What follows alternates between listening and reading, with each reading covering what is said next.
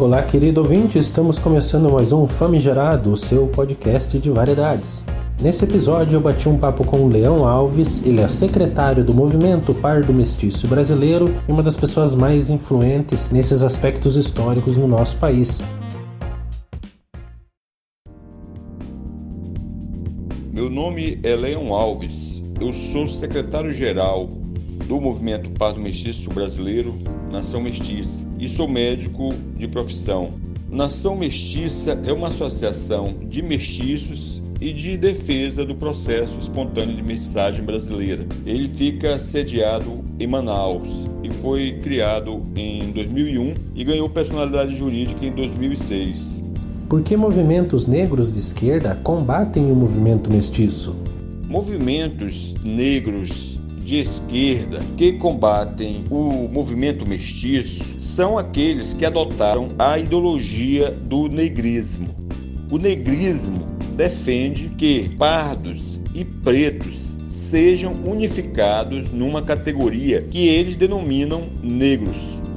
Com isso, o mestiço desaparece como identidade própria. Como o movimento mestiço é um movimento de mestiços que se identificam como uma identidade própria e distintos dos pretos, distintos dos negros, então isso vai contra essa ideologia. Mas qual foi a origem dessa ideologia negrista? Ela se originou de pensadores políticos com destaque para Florestan Fernandes, que achavam que poderiam usar a militância de movimentos negros para a militância esquerdista, ou seja, transformar a luta de raças em luta de classes. E, eles, e ele assumia isso, o Florestan Fernandes, explicitamente. Então, para isso dar certo, segundo ele, seria necessário que os mulatos fossem educados para se identificarem como negros. Porque, segundo ele também, os mulatos não se identificavam como negros. Então, caso o, a questão fosse colocada só em termos raciais, os mulatos e os negros se dividiriam e não seriam úteis para os objetivos da esquerda. Então ele defendeu essa tese e quando o Partido dos Trabalhadores chegou à presidência com o Lula, ele criou a Secretaria Especial de Política de Promoção da Igualdade Racial com a finalidade de implantar esta política. E também o PT é, conseguiu transformar em lei, no Estatuto da Igualdade Racial, a classificação dos pardos como população é, negra. Ora, quando um movimento como o Nação Mestiça se afirma como uma identidade própria, parda e distinta da negra, ela vai frontalmente contra esse objetivo. Por que as cotas raciais são objeto de tanta discussão?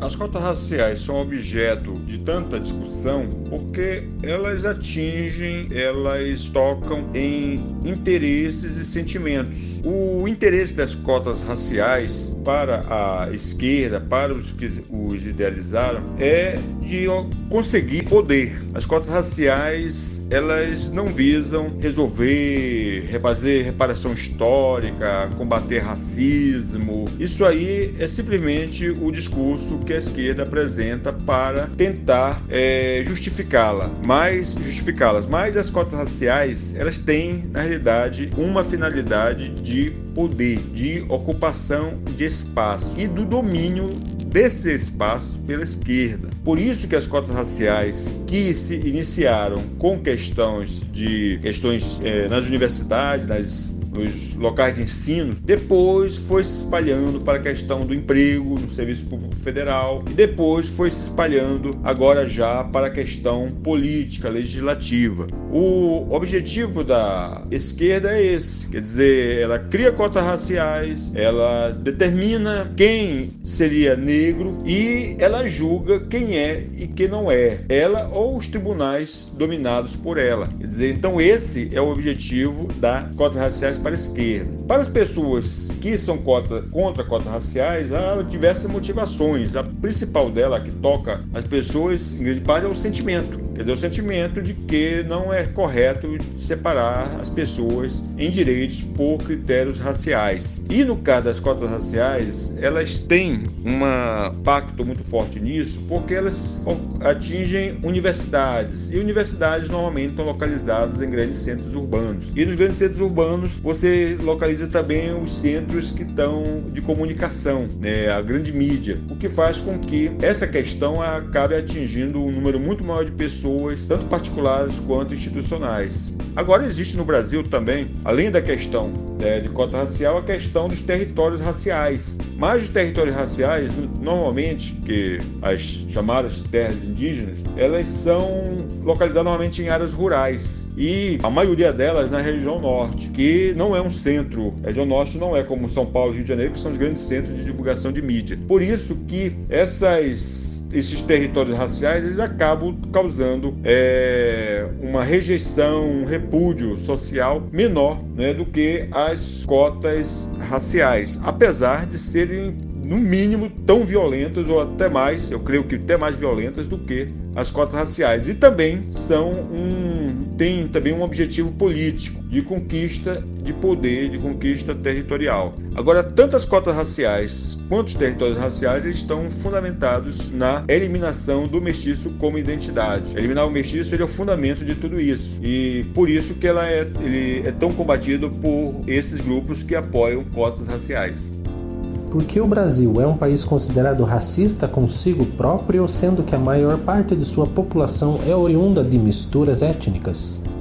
Olha, essa é uma ótima pergunta. É, o Brasil é um país que ele nasceu da mestiçagem. É, o brasileiro começou a se perceber como brasileiro a partir do mestiço. Você havia aqui os índios, e os índios sabiam quais eram as suas etnias, os tupinambás e tupinambás, os guaranis guaranis, os, é, os atuaris sabiam que eram atuaris, e assim por diante. É, portugueses portugueses. Quando surgiu o mestiço, ele nem era índio e nem era português ele nem era tupinambá e nem era branco. E com isso, pouco a pouco, ele foi se vendo e sendo tratado como brasileiro, como brasileiro. Então, a ideia do brasileiro surge a partir do mestiço. E, por consequência, a ideia de povo brasileiro e de nação brasileira surge a partir do mestiço. É por isso que o Brasil é uma nação mestiça. Mas, ao mesmo tempo, o mestiço, ele é enaltecido, em, muito elogiado, mas é pouco valorizado. É, se você fizesse, por exemplo, uma lei é, para abolir o cristianismo no Brasil, é, haveria uma enorme repercussão, uma enorme reação e uma lei dessa é quase impossível ser aprovada. É, se você fizesse uma lei é, abolindo a língua portuguesa, é, vamos acabar com a língua portuguesa, vamos de agora em diante preparar a nossa, a, população para mudar de idioma, também seria, é, haveria uma grande reação a isso. Ou seja, aquilo que nós valorizamos, nós defendemos. Agora, o mestiço brasileiro, quer dizer, criaram aqui cotas raciais em que abertamente mestiços são discriminados, fizeram uma lei classificando pardos como negros e deixaram passar. Quer dizer, ou seja, o, teve o deputado Vicentinho, fez um discurso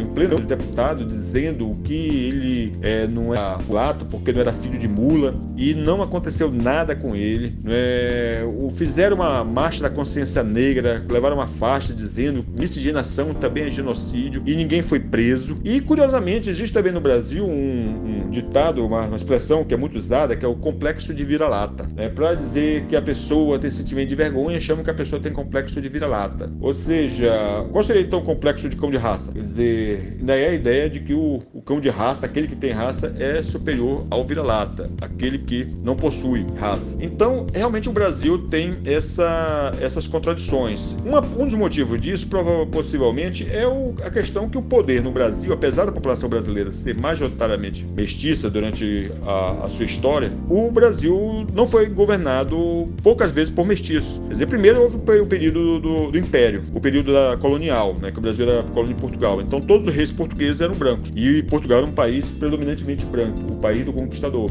Depois teve é, o período do Império, que também os dois imperadores eram brancos. Quer dizer, apesar de, de haver nobres, uma nobreza, já haver uma, uma satélite mestiça no Brasil, é, o padrão de referência é o branco. Quer dizer, e mesmo com a chegada da República, os, os presidentes brasileiros que eram mestiços, que eram é, claramente mestiços, eles, eles é, não tinham uma mentalidade de defesa da mestiçagem, né? Não tinham esse cuidado. Eles tinham também, uma grande parte deles também tinha uma ideologia de, é, de, supremacia, de supremacia, de hegemonia branca, vamos usar esse termo. Quer dizer, então acontece esse tipo de contradição na sociedade brasileira. Agora, isso quer dizer que o Brasil não é um país mestiço? Não. O Brasil é um país mestiço. Só que a mestiçagem no Brasil, ela não tem que, não pode ficar só no elogio, ela tem que ser realmente valorizada. E é nesse sentido que existe o movimento Nação Mestiça. Nós somos uma associação de mestiços que nos identificamos etnicamente como mestiços. E a nossa, o nosso trabalho tem sido, dentre outras, despertar para esses tipos de questões.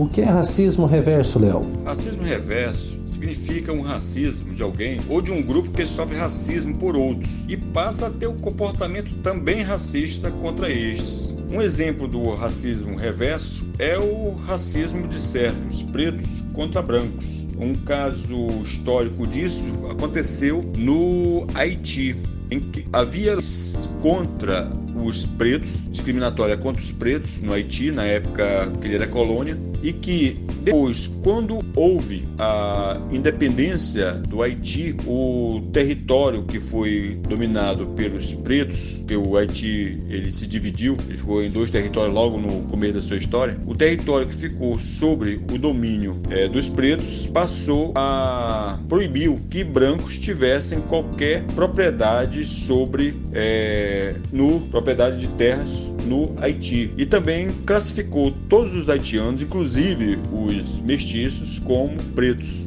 Outro exemplo disso aconteceu no Zimbábue, em que depois da independência começaram a surgir leis para discriminar a população branca do, do país, né? grande parte dela é fazendeiros, produtores agrícolas, de modo que a população branca do Zimbábue acabou diminuindo. Atualmente também ocorre esse tipo de racismo na África do Sul, em que muitos brancos têm sido assassinados né, devido a um processo também de ódio racial contra eles. Na guerra também que houve na, em Ruanda, também houve esse processo né, de Hutus contra Tutsis. Eles tinham, embora tanto um quanto o outro fossem pretos, eles tinham certas diferenças de tonalidade de cor e de status social. Então, o racismo reverso é isso. Existe racismo reverso? Existe. Esses aí são exemplos. Né? A negação da existência de racismo reverso é, no fundo, é uma tentativa do racista tentar continuar discriminando e sair é, de forma impune né, e não ser punido e não ser reprimido socialmente. É óbvio que existe racismo reverso. E no Brasil também existe esse processo, né, porque é, o racismo, como o, no caso do Haiti, ele não se deu apenas no caso de pretos contra brancos. Houve também um racismo ali de pretos contra mestiços. Esse tipo de racismo também existe.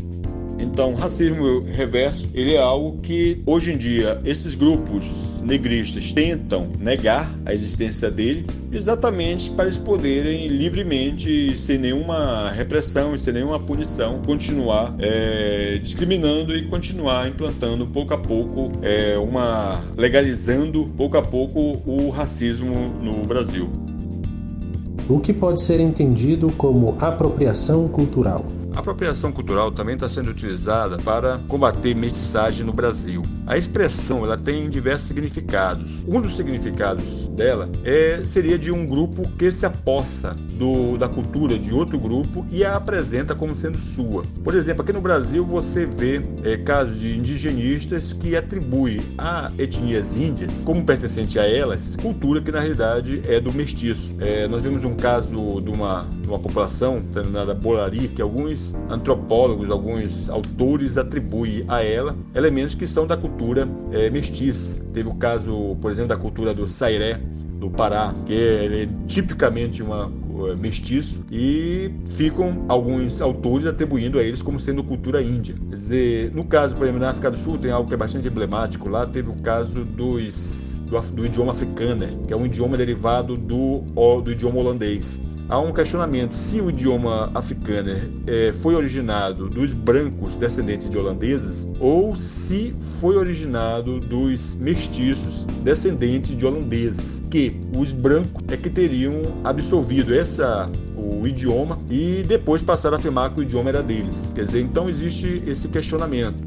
Prevalece a ideia de que o idioma africano seja um idioma de origem dos brancos da África do Sul. Outro outra sentido para apropriação cultural também se dá quando ocorre a, a ideia de, de encobrimento. Por exemplo, nos Estados Unidos havia pessoas que eram tão racistas que não queriam é, ouvir música cantada por preto. Então eles pegavam músicas que eram de pretos e colocavam cantores brancos para, para cantar e, e fazer a apresentação. No caso aí é mais uma questão, não havia um processo de, de apropriação em si, no sentido de, de se afirmar como, como o autor daquela cultura, daquela manifestação. Existe também aqui, que é o caso que é mais atacado aqui no, no Brasil, seriam as pessoas de aparência branca, né, que usam e adotam estéticas e, e, e outras manifestações que sejam de pretos, como um branco que usa cabelo dreadlock, coisas assim. É, o caráter, né, o objetivo político desse destaque, essa questão de apropriação cultural, na realidade é o desejo que não haja sincretismo, que não haja mistura de culturas.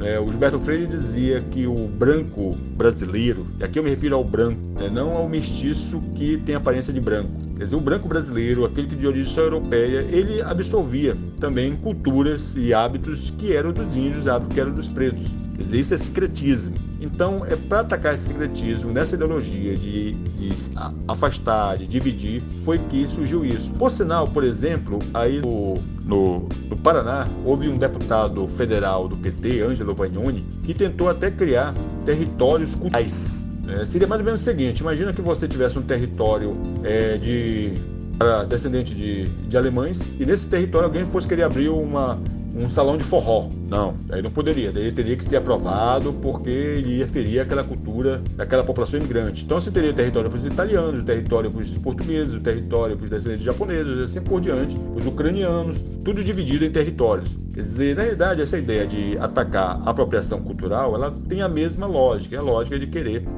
não que a apropriação cultural seja errada naquele sentido da pessoa querer se afirmar que é dono daquilo que não é seu, mas no sentido de querer inibir as pessoas a adotarem hábitos que não são da sua cultura. Quer dizer, seria quase como dizer que nós brasileiros deixássemos de, de jogar o futebol porque o futebol não é de origem portuguesa, é de origem britânica. Quer dizer, nós brasileiros fizemos apropriação cultural ao, ao começarmos a jogar futebol então, na realidade, o que está por trás disso é essa ideologia. E o irônico é que é, a própria classificação que os movimentos negros têm, os movimentos negristas têm, de querer classificar pardo como negro, de querer falar pelo negro, né? também surgiu essa, essa, esse termo muito comum, lugar de fala, isso aí seria aí sim uma grande é, apropriação cultural, né? porque o pardo é pardo, preto é preto. Então, quando você começa a falar que algo que é da cultura mestiça seria cultura negra, isso sim, isso é apropriação cultural. Na realidade, eles atacam aquilo que eles praticam.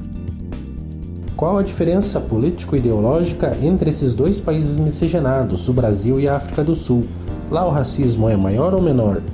Brasil e a África do Sul, eles têm alguns elementos de semelhança histórica. E nós, aqui no Brasil, temos muito a aprender é, com a ideologia do apartheid sul-africano para entendermos como funciona a ideologia racista que foi implantada legalmente no Brasil. É, a África do Sul foi um país que ele foi é, o primeiro povo europeu a chegar na África do Sul foram os portugueses, mas os portugueses não colonizaram colonizaram a África do Sul. Ela foi colonizada por holandeses e depois por britânicos. O, na África do Sul ocorreu uma miscigenação maior do que nas colônias portuguesas é, de Angola e de Moçambique. Né? Nesses dois países atuais, só cerca de 2% da população é de mestiços, enquanto que na África do Sul é cerca de 9% a população mestiça. O regime de apartheid foi implantado na África do Sul depois da Segunda Guerra Mundial.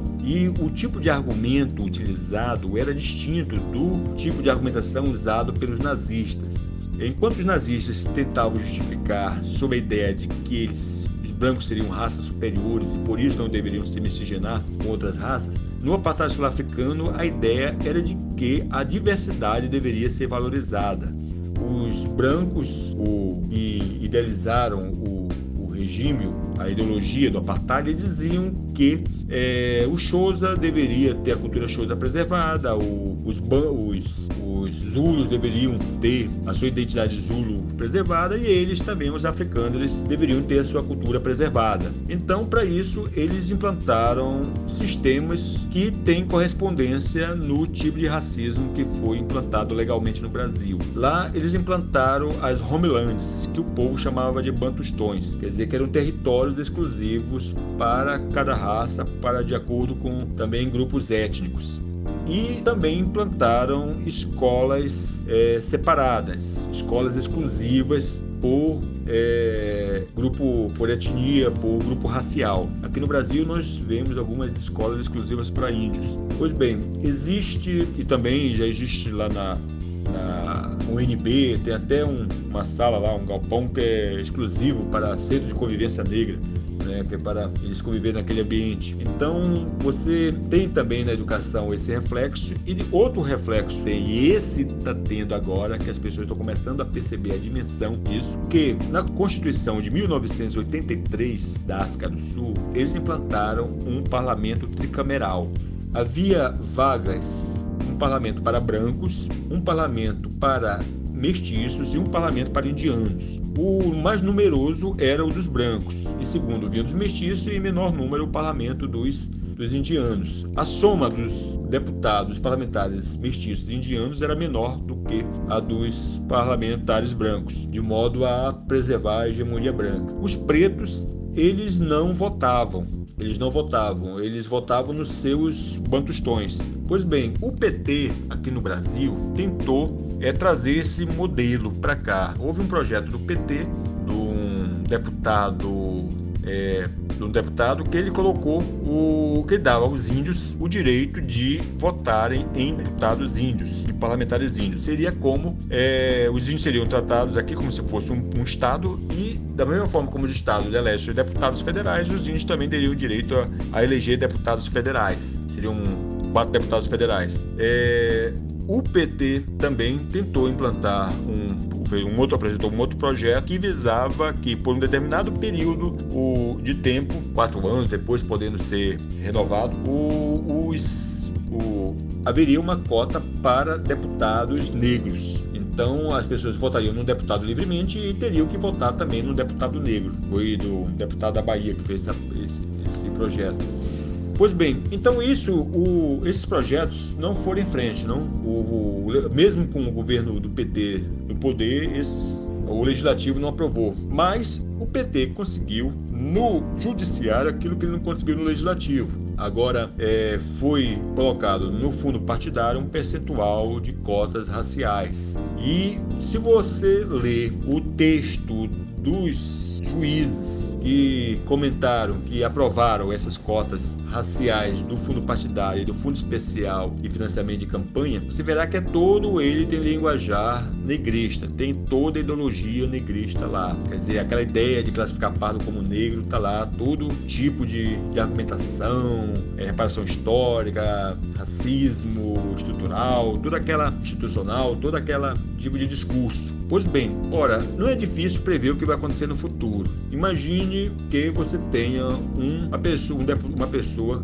um candidato que é eleito e que se identificou como pardo, mas cuja aparência seja de branco. E você tenha o suplente dele é, interessado em ficar com a vaga dele, abra um processo dizendo que ele mentiu, que ele não foi sincero na declaração, que houve falsidade. Então, nesse caso, o Tribunal Superior é, Eleitoral, ou ele, ou uma comissão que ele crie, vão cumprir o papel de tribunal racial. E se ia julgar pelo texto dessa decisão de criar cotas no fundo partidário, já dá para saber como a composição não vai ser diferente da que já há no ensino e, na, e nas cotas nos empregos. Então, é esse o que está se dando no Brasil. E é isso que a, o Brasil, é, a direita, ainda não percebeu. Que para eliminar isso, você, é necessário tirar a classificação do pardo como negro. Se o pardo não é classificado como negro, então essa ideologia negrista, esses